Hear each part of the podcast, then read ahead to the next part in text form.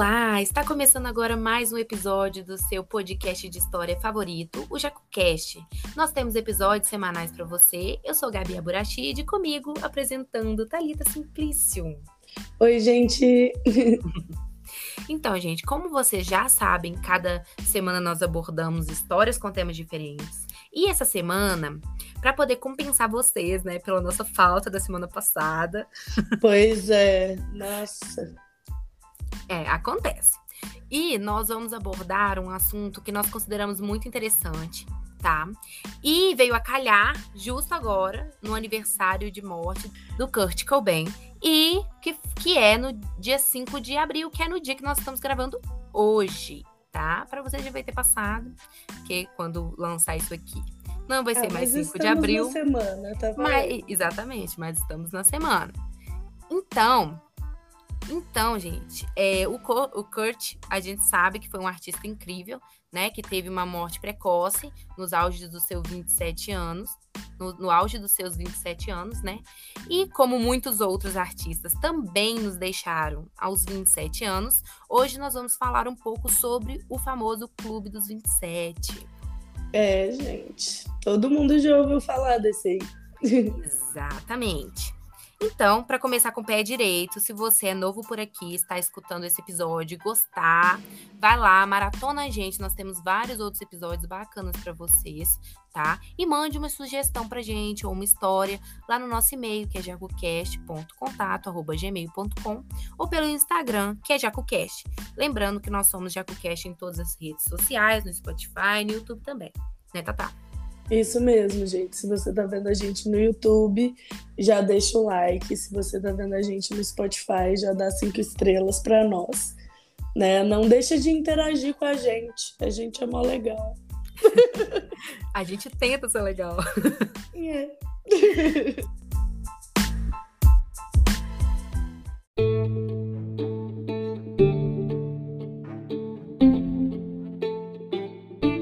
Então, gente, para poder contextualizar vocês, é, nós vamos falar do famoso, né? Clube dos 27, que é um grupo composto por artistas que morreram aos 27 anos de idade, que também é conhecido como Forever 27 Club, ou Club 27, ou Curse of 27. Ok, galera? Ai, gastei todo no inglês agora. então, gente, hoje hoje em dia, essa lista ela é composta por vários jovens que são relevantes né, no mundo das artes em geral. Mas esse clube é originalmente famoso por músicos do, do rock, do blues, né, artistas mais alternativos e com personalidades muito polêmicas, tá? É, a criação desse clube ocorreu com a morte de é, Brian Jones, é, Janis Joplin, é, Jim Morrison e Robert Johnson, tá? Que foi quando começou os burburinhos desse clube dos 27, beleza?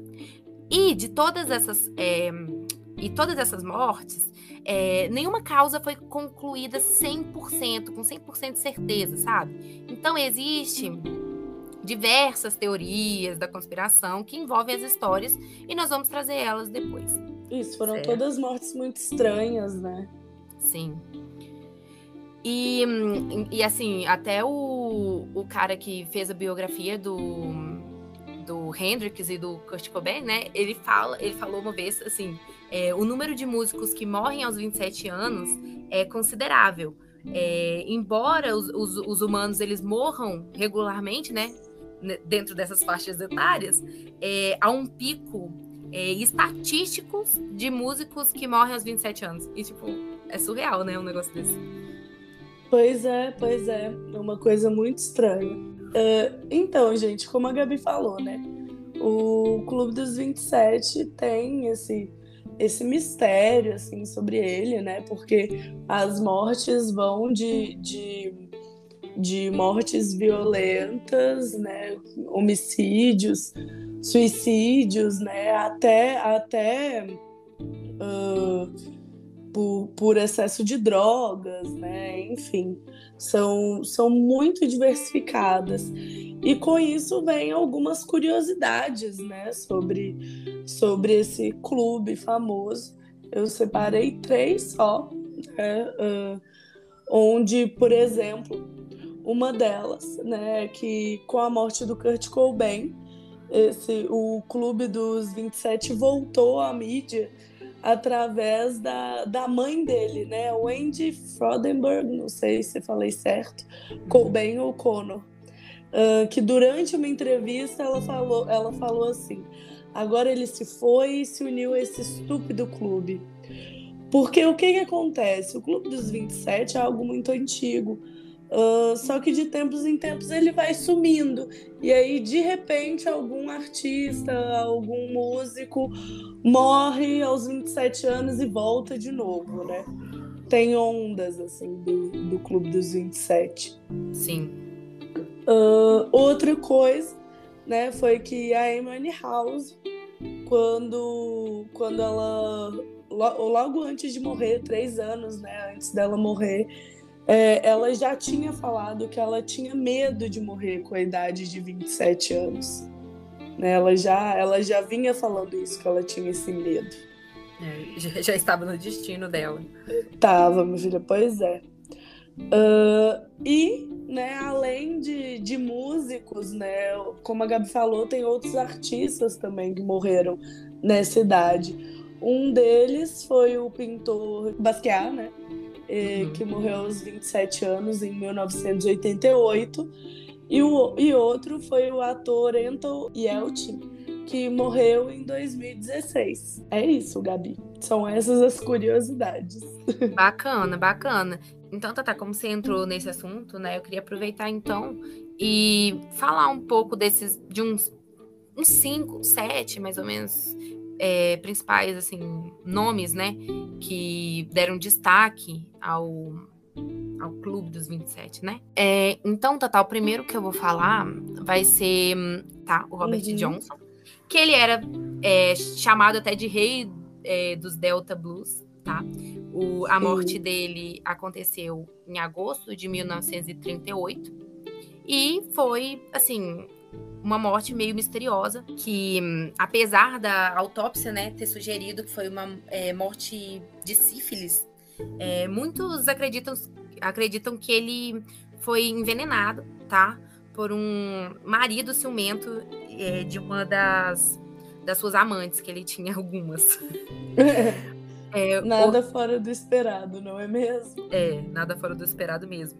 E outro mito que diziam que o diabo voltou para pegar ele. Sim, inclusive essa é uma das teorias mais famosas, né? Das teorias da conspiração que, que giram em torno do, do Clube dos 27. É mesmo? Essa é a primeira que eu vou contar. É. Maravilhoso, maravilhoso. Hum. E hum, a segunda pessoa que eu gostaria de citar aqui. Ah, antes de eu sair para a segunda, né? Hum. Vou até comentar. Essa, já que a gente não vai colocar na, nas indicações, eu vou falar aqui no meio. Uh, sobre o, o, Robert Johnson, inclusive, tem até um, um, documentário, né, meio investigativo, assim, que chama O Diabo na Encruzilhada. É a história do Robert Johnson, tem lá no Netflix. Ah, muito bacana. Melhor ainda, sendo hum. no Netflix. Que conta essa parte da teoria da conspiração, tudo, sabe? É bem legal.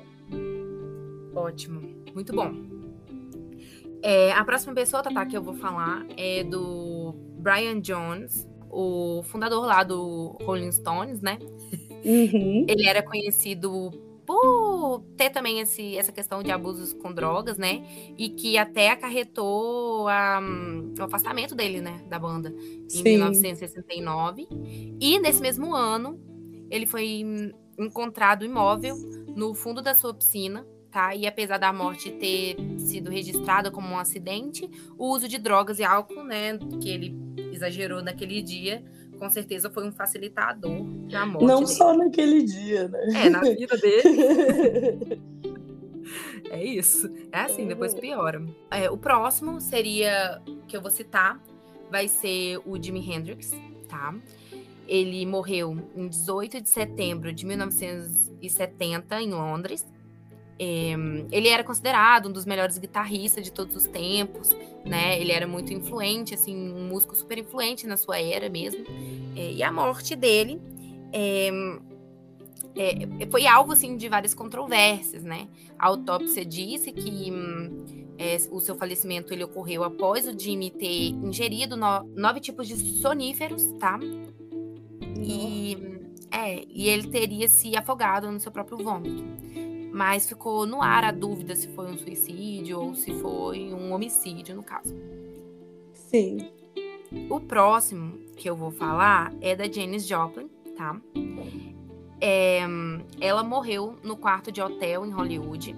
E, assim, por volta das uma hora da manhã do dia 4 de outubro de 1970 também, ela hum, pe pegou um kit de heroína e injetou no seu braço esquerdo, tá? Em seguida, ela foi, é, num, desceu lá no saguão do hotel, pegou uma é, na maquininha de cigarro, que antigamente existia isso. Uhum pegou um maço de cigarro e voltou pro quarto dela com o maço. Aí ela fechou a porta, começou a se despir, né? E ela estendeu o braço assim para poder colocar o pacote na mesa da cabeceira dela. E ao fazer isso, ela caiu, sabe? Tomou um tombo, bateu o rosto na mesa e caiu no chão. E foi lá que ela foi encontrada morta no dia seguinte. E o da Jane Joplin é bem triste, né? Porque ela tava. Não só dela, né? Mas ela tinha. Ela estava em recuperação. Antes já tinha um tempo que, que ela estava sem usar, né? A heroína, as drogas, assim. Que ela usava de mais pesado. E aí, quando acharam ela morta, descobriram que, na verdade, ela tinha voltado a usar, tipo, uns três meses antes, assim, escondida de novo, sabe? É, e parece também que ela não aguentou uma dose tão pura, igual a que ela tinha, né? Uhum. E, e aí, infelizmente, perdemos essa também. Sim. A próxima que eu vou falar é o Jim Morrison, tá? Que é o vocalista do The Doors. E ele também tinha um histórico aí de abusos com álcool e drogas. E no dia 3 de julho de 1971, ele e sua namorada, a Pamela Coulson, eles estavam em Paris. E o Morrison, ele teria passado por alguns problemas respiratórios e foi encontrado morto, deitado na sua banheira, né? E é, esse do Jim Morrison é muito sem noção. Pois é, e, e na autópsia não foi realizado, né? Exatamente. Então, no fim das contas, nunca se soube ao certo a causa da sua morte. Embora muitas pessoas especulem a questão da overdose, né? Da overdose, né? Então... Sim, que foi, foi o que a namorada dele na época falou que foi, né? Sim, sim. Mas é isso, né? A gente tem que acreditar. Como diz, a palavra dela é a única coisa que nós temos. Exatamente. O, foi, foi uma negligência grande, né? Não fazer essa, essa autópsia. É. Outro nome grande que nós temos é o Kurt Cobain, que nós já citamos aqui. E ele morreu no dia 5 de abril de 1994. E ele foi encontrado três dias após a sua morte. Então, ele foi encontrado no dia 8. E a sua morte é, foi alegada como um suicídio, é, por um tiro né, de espingarda na cabeça. E assim, mas algumas pessoas acreditam que não, ser, não tenha sido um, um suicídio, tenha sido assassinato. Também é aquele é, tipo aí de. Já, já é outras é, teorias da Exatamente. Né? Aí também já é aquele tipo de teoria, especulação que vem assim dentro das mortes dessas pessoas uhum. por ter pouco. Pouco. É, pouca informação, isso, né? exatamente. Respeito. Exatamente, por ter pouca informação. Falou, falou tudo, tá, tá. E a última, assim, que eu vou citar seria a Amy Winehouse, que a gente já sabe, já conhece. Foi um caso até recente, né? Porque ela morreu no dia 23 de julho de 2011. Então, muitas pessoas que estão ouvindo isso aqui, com certeza, é, viram, né? Esse fato acontecendo. E a gente sabe que a, que a Amy, ela já lutava contra as drogas há muito tempo. E foi ela foi encontrada morta no seu quarto. É, os exames toxicológicos falaram que é, foram encontradas uma quantidade absurda de álcool no, no corpo dela após né, um uhum. período de abstinência que ela estava tendo, né? Então Sim. foi bem triste. O da Amy, inclusive, tem o documentário também. Sim. Uh, mas eu não me lembro o nome agora. É, tinha no Netflix, não tem mais. É, mas vale a pena assistir também. Né? A, a Amy, coitada, ela, ela sofreu muito, na verdade. Ela sofreu demais. Sim. E hum, tem na Apple, T Apple TV o documentário da Amy. Hum. E chama Amy mesmo. Amy mesmo? Ah, Isso. Tá. Então fica aí a dica também. então, gente, vamos chegar né, naquela parte esperada. Uh, as teorias da conspiração a respeito do Clube dos 27. Iba. Porque, querendo ou não, gente, não tem muito o que dizer, né? Porque foi, foi uma puta de uma coincidência todo mundo, uma galera dessa morrer, assim, nessa idade tudo. E com essas coincidências vêm as teorias, não é Sim, mesmo? Claro, com certeza.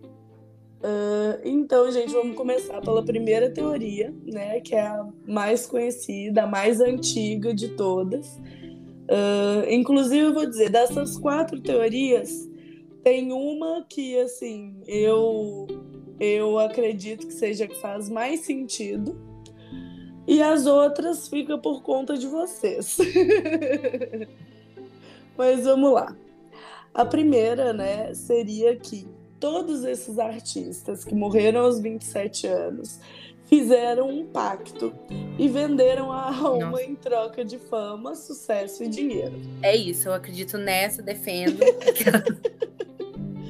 e todos eles, inclusive, sabiam que morreriam aos 27 anos. E tudo isso começou com o Robert Johnson, né, que foi o primeiro que a Gabi falou. Uh, o que, que as pessoas falavam a respeito dele? Falavam que ele não sabia tocar guitarra, mas que ele sempre quis aprender e ter muito sucesso e tudo. E de repente um dia ele ouviu uma voz, né, falando para ele ir para uma encruzilhada lá no meio da noite. É, e lá ele se encontrou, né? Ele foi e se encontrou com o diabo disfarçado, que seria um homem muito alto e negro que pegou a sua guitarra. Aí ele faz alguma coisa com a guitarra, né? Dá um rabalabachura bebê lá. Muito bom. e aí, e aí fala com ele, né? Que, que se ele quer mesmo, né, ter sucesso como músico e se ele venderia a alma dele para isso. Então Robert Johnson aceitou, né, assinou o contrato é, e pega a guitarra e passa a ter muito sucesso. Uh, só que, gente, eu acredito, tá, que essa teoria seja muito mais uma questão de, de racismo da época, né? Porque o Robert Johnson era um homem negro uh, e pode, pode ver, né, que até o diabo disfarçado era um homem negro muito alto, enfim. Toda aquela vibe que a gente, que a gente já sabe, né, que que rolava antigamente, rola hoje ainda, mas antigamente era muito mais forte. Até porque não tem prova nenhuma de que o Robert Johnson não sabia tocar guitarra e de uma hora para outra tocou super bem, ou, ou alguma fala, alguma coisa dele a respeito disso, enfim, não tem nada. É uma teoria super antiga que tá aí, é das mais divulgadas. Outra teoria né, seria uma teoria que mistura aí a, a numerologia com a astrologia. Uh, pelo seguinte, na astrologia, né, é dito que acontece o retorno de Saturno, que a gente sente isso, esse primeiro retorno de Saturno dos nossos 27 aos 30 anos. O que, que é isso? Esse primeiro ciclo ele, ele, ele mostra mudanças significativas né, e assinala essa entrada na idade adulta plena. Então, com isso, esse esse ciclo é um ciclo muito muito pesado, sabe? Uh, então tem um risco de ser levado a um abismo, né? Vamos dizer assim, ou então ainda sentir vontade de experimentar alguma, algum novo nível de, de satisfação, contentamento, né? É um momento que gera muita confusão, confusão e intensidade algumas, algumas pessoas né, até falam que seria meio que uma segunda adolescência, saca? Sim. Uh, então pensa, essa, esse retorno de Saturno, né, mais os caras que são que é uma alma criativa, uma celebridade, a, vi, a vida dele tá toda exposta o tempo todo. É, o mais os vícios, né, de droga, álcool. Aí tá escrito, né, que pode acontecer alguma coisa. E mais também a questão do número 27. O número 27 é, o significado dele, né? Você reduz ele, né? E bota 2 mais 7 vira 9. O número 9 ele retrata o final de um ciclo e que em alguns casos pode associar a morte. Mas não dá para associar assim o tempo todo, não, tá, gente? Porque não é. Uh, não vai ser só o, o 27, né? Para você fazer uma, uma análise numerológica de alguém, você tem que levar em conta várias datas da vida da pessoa e tal. E aí ver o que que combina até chegar nesse significado, ok? Uh, então, o 9, né, nessa interpretação de poder ser associado à morte, e o 2 e o 7, né, se você separar cada um, o 2 simboliza uma ligação de um ponto a outro, né, que seria uma conexão com qualquer ponto que você queira. E o 7 é um número ligado às emoções. Então, é, somando os dois, né, o 2 e o 7, ele pode simbolizar o trânsito e conexões entre diferentes mundos emocionais. Então, como os artistas, né, o trânsito emocional uh, vai ser algo muito constante, né, o tempo todo é muito forte. Eles trabalham com as emoções ali para escrever as letras, para passar o que eles estão sentindo para o público, enfim. Uh, e isso pode ter levado eles a sentir essas emoções e sentimentos dos mais prazerosos até os mais destrutivos, assim. Então, levando a depressão e a melancolia. E aí nós temos a nossa segunda teoria. Hum, show. Já a terceira teoria, que sinceramente, gente, é a mais besta de todas, né? Lá vem. É a teoria do isqueiro branco. Essa teoria do isqueiro branco, gente, surgiu depois da morte do Kurt Cobain lá em 94. Uh, por quê? Eles passaram a dizer que antes do Kurt Cobain, né, assim como ele tinha um isqueiro branco, né, ou com ele, ou no bolso, no lugar assim que morreu, que outros também tinham. E aí o povo fala, né, que a, que a Janis Joplin tinha um isqueiro branco, Jimi Hendrix tinha um isqueiro branco e tal. Só que, gente, a Gabi. A balelinha. Falou, a Gabi falou. Esses, a James Joplin, Jimi Hendrix, eles morreram antes, é, é, em 1970, não foi isso, Gabi? É, o Jimi Hendrix morreu nos anos 70, a Janis Joplin morreu nos anos 70 também. É, o Robert Johnson morreu nos anos 30. E aí, o pessoal falando desse Kerubic e tal. Só que, gente, o Kerubic, ele foi criado só em 1973. Se você está ouvindo as coisas sobre a maldição do Clube dos 27 e estão falando que gente que morreu antes disso tinha isqueiro branco, dá uma repensada, né, amigo? Se você vai acreditar mesmo nessa teoria. Não, gente, teve uns que não teve nem autópsia. Como é que vão saber se, teve, se tinha isqueiro, branco, se não tinha isqueiro branco? Não, gente, e outra coisa. É, nas coisas do Kurt Cobain, né, que tem umas fotos que você acha na internet, tem realmente o isqueiro bic. Só que o isqueiro nem é branco, cara. O isqueiro é todo, é todo desenhado, assim, todo estampadinho, saca? Nada a ver. Enfim. Eis a terceira teoria. Show. A quarta teoria, que é, eu acho, a mais credível, né? Que dá para que eu acredito que seja mais plausível, uh, é uma teoria que é sustentada mais por psicólogos e tal, que é qual? A fase dos 20 e poucos até os 30 anos, gente, é uma fase onde todas as pessoas estão passando por um, question um auto-questionamento intenso, assim.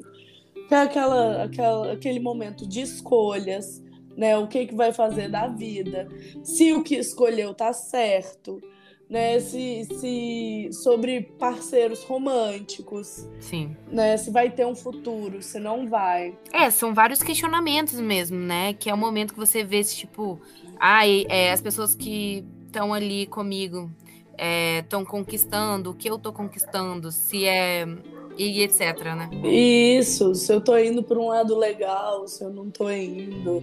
É. Uh, e mais as cobranças externas, né? Que aí existe aquela cobrança de você ter tudo meio que resolvido na vida, né? As coisas encaminhadas, saber o que vai fazer, né? Aquela coisa da, da vida pronta, né? Que você tem que ter tudo certo até os 30, né? Sim. Uh, e aí, isso. Aqui, aqui no Brasil, a gente tem essa cobrança, mas não é tanto quanto fora do, do Brasil, né? Porque fora do Brasil você vê uma pessoa de 20 e poucos anos morando na casa dos pais, é um absurdo, sabe? Sim. E é coisa que aqui é mais aceitável. Então, assim, essa cobrança existe, mas não é tão forte. É em é pontos diferentes. É de né? forma diferente, até porque o, o Brasil também vive uma é, uma situação totalmente diferente do que é os Estados Unidos, né? Muito, muita gente não tem condição também de, de sair da casa dos pais. Né? Exatamente, né? exatamente. Não, isso foi só um exemplo, né? E isso família. Um não, sim, sim, eu também só aproveitei o gancho aqui sobre isso. Eu mesma estou plena. Enfim. É, e tem gente que se casa e vai morar com os pais ainda assim, todo mundo e tudo. Exato, então, exato. São né? Mas enquanto isso, tem todas as outras cobranças ali atrás, né? Sim, com certeza. Uh, enfim, continuando. E aí o que acontece é que uh, muita gente não consegue lidar com isso. Né? Não é fácil.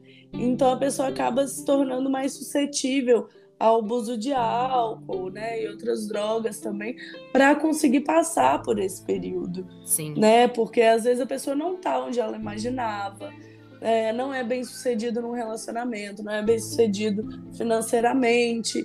E aí tudo isso vai virando uma pressão muito grande. E aí é, acaba que a pessoa, por causa dessa, dessa pressão, mais ela se cobrando, né, acaba sendo acaba sendo um, um, período onde a pessoa abusa muito dessas drogas para como uma válvula de escape.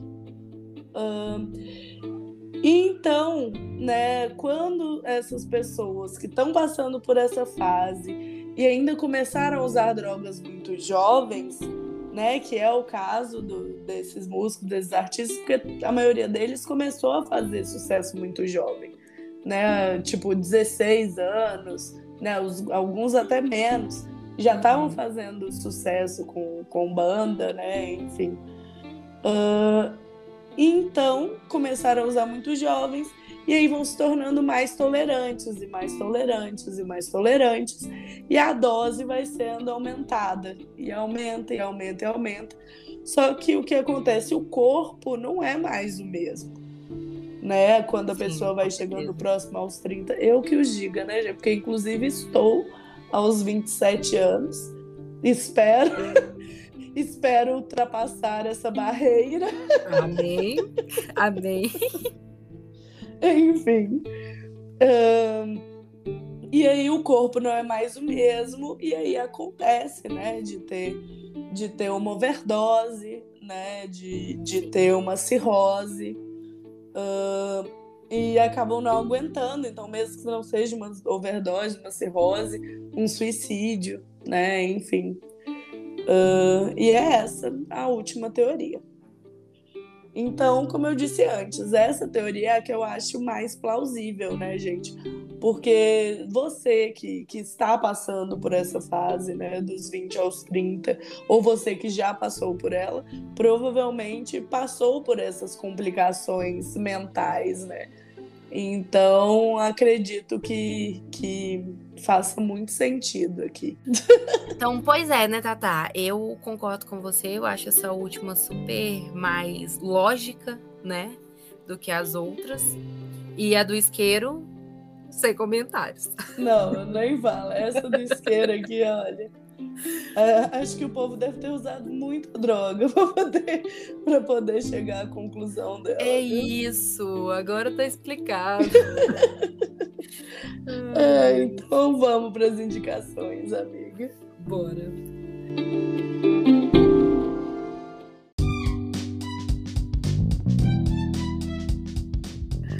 Então, Zazinha, eu acho que eu vou começar então, beleza? Uhum. A minha indicação hoje, gente, vai ser um livro, tá bom? Que nem só de séries e filmes vive, Gabriela. É... é... que se chama A Estrada para Woodstock. Eu resolvi pegar esse livro porque né, alguns desses artistas citados aqui hoje, eles tocaram no Woodstock, certo? E é um livro que ele captura bem assim a ambientação, as músicas, sabe, os bastidores, tudo assim que envolve esse mundo é, do, do Woodstock, sabe? É, é, ele é uma obra de Michael Lang, tá? Que é um best-seller do, do New York Times, tá? E é bem bacana mesmo, assim, ele... A ideia é hum, trazer essa nostalgia para quem viveu essa época e também, é, é, como diz, mostrar para as novas gerações, né, o, o rolê todo. Inclusive, amiga, uh, já que você falou desse livro, né, eu tenho um livro aqui que chama Aconteceu em Woodstock, hum. né, que é é a mesma vibe, só que ele é a, a, ele é a história real, assim, né? Que é o cara que, que juntou com um empreendedor hippie lá, né? E que decidiram fazer na fazenda, não sei, não lembro se era dele ou dos pais deles, que tem tempo já que eu li. Decidiram fazer o que virou Woodstock, entendeu? Sim. É, foi uma coisa muito, muito do nada, assim, enfim. e, e é muito, muito legal que você vê meio que o, o o que estava acontecendo nos bastidores, assim, também, sim, sabe? Sim, sim. E tem tanto o filme quanto o livro, né? O livro é mais completo, mas o filme existe também. É bacana, fica aí de recomendação também, né? E é bom. É assim, quem gosta desse universo, eu acho que vai gostar muito de ler esses livros. E hum. ver o filme, no caso, né? Também. Que você disse Com que certeza. tem. Que deve ser bom também, né? Para aqueles que não leem. É, é bem isso. é. E a sua, Tatazinha? Então, Gabi, agora, agora virou três, né? Porque além. três, não, quatro, que é o livro e o, e o filme. Mas além desse, eu tenho dois filmes para indicar. Diga. Um é o filme do The Doors, uh, hum. que é de 1991, né? Que conta a história da banda e principalmente foca mais assim no, no Jim Morrison, né? Que é um dos, dos que faleceu aí do Clube dos 27, aquele que não fez a autópsia, né? E tal. Uh, a banda The Doors, para quem não sabe, são os autores da, das músicas Riders on the Storm, The End, Light My Fire. Gente, são músicas muito boas, né? E o filme é tão bom quanto. Sério, é muito, muito bom. Ele tem pedaços de, de, de entrevistas deles, assim, reais, sabe? Tem. É, é um filme documentário. Ele realmente é, é, bem tentou ser bem fiel assim à realidade do que aconteceu. Sim, bacana. É muito bom. E a minha próxima indicação, né, já que a gente está falando de Dorgas, é, é um filme que chama Maior Viagem, uma aventura psicodélica. ele é um documentário, né, que onde famosos, né, músicos, atores, atrizes, comediantes, chefs, sabe, contam suas experiências e viagens com drogas, né, as good e as bad trips, né, as viagens legais e as ruins. Uhum. Uh, e aí ele é bem descontraído, só que ele não tem aquele exagero que tem, sabe? Igual os, os, a maioria dos filmes que mostra, assim, quando a pessoa tá drogada, que fica aquela coisa, tipo, que parece que a pessoa tá em outro universo, assim. Não, não é isso. É uma coisa mais fiel à realidade, né? Os relatos, assim mesmo. Isso, tem esses relatos expondo como realmente é. E fala sobre o estudo, né? Sobre a aplicação médica desses desses alucinógenos, né, como para pacientes com câncer, para ajudar a curar doenças psiquiátricas, entre outros. É bem, bem legal, assim, vale a pena ver. Esse é de 2020. Tem no vai. Netflix, inclusive. Vai, o do The Doors não tem no Netflix, mas a gente vai deixar o link para vocês. Show. Bacana demais. Esse parece muito engraçado. Sim, cara, é muito bom. É muito bom. então, Tatazinha, esse foi o episódio da semana. O que, que tu achou? Eu gosto. Inclusive, se você conhece mais gente que vale a pena, vale a pena citar, né, do Clube dos 27, ou então alguém, alguém que a gente vai colocar uma lista aí que tem, tem uma página que é só para só para falar do Clube dos 27, né? É um memorial. Uh, se você vê que está faltando alguém, quiser falar pra gente, manda para nós no, no Instagram, no e-mail, sei lá, em qualquer lugar que você quiser. É isso, tá liberado. Tá liberado. Uh, e eu espero que vocês tenham gostado, espero que vocês curtam as indicações, né? São é, todos esses filmes e livros são muito bons, vale a pena. Sim, sim. Muito obrigado por ouvirem mais um episódio dessas jacuzinhas. e até o próximo episódio. É isso aí.